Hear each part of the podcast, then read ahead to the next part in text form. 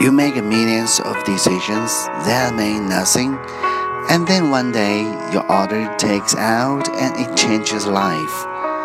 你每天都在做很多看起来毫无意义的决定，但某天你的某个决定就能改变你的一生。